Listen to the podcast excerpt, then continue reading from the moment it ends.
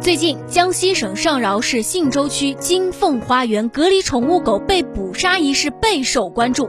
十三号夜间，当地官方发布了通报称，现场工作人员在未与网民进行充分沟通的情况下，将宠物狗进行了无害化处理。目前已经对相关人员进行批评教育，并调离岗位。十二号，有媒体联系上了当事人付小姐，还原了事情的经过。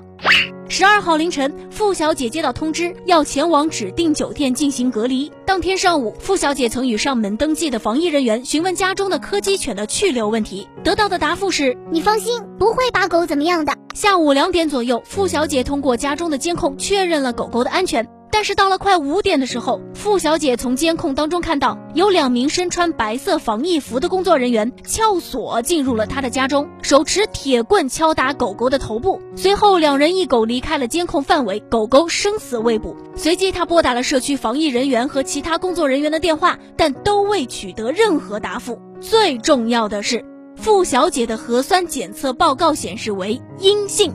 太气人了吧！竟然生生的把狗狗打死了。我看了视频，狗狗全程没有反抗啊，可能它还以为是自己做错了什么。最重要的就是主人根本就没被确诊啊。记者还了解到，与付小姐住在同一小区的网友也遇到了类似的遭遇。我朋友也是住在这个小区的，他的猫下午已经被处理了。我朋友在隔离酒店都哭惨了，真是令人震惊。疫情出现之后，针对宠物如何安置的问题，已经有很多地方都有了相对成功的管理经验了。想想看，今年初上海居民集中隔离，牵着宠物狗一起上车的视频刷爆了网络。北京大兴区表示，有宠物的家庭可以留一人居家隔离。河北石家庄藁城区畜牧工作总站派出临时救援服务队，一边消杀一边带养宠物猫狗和家禽家畜。这么多的经验，抄作业你都不会吗？养宠物对于很多人来说已经不只是一种乐趣了，宠物已经成为了他们的家人，是他们的精神寄托。或许对于社会来说，一只猫、一只狗微不足道，但是对于宠物的主人来说，他们是独一无二。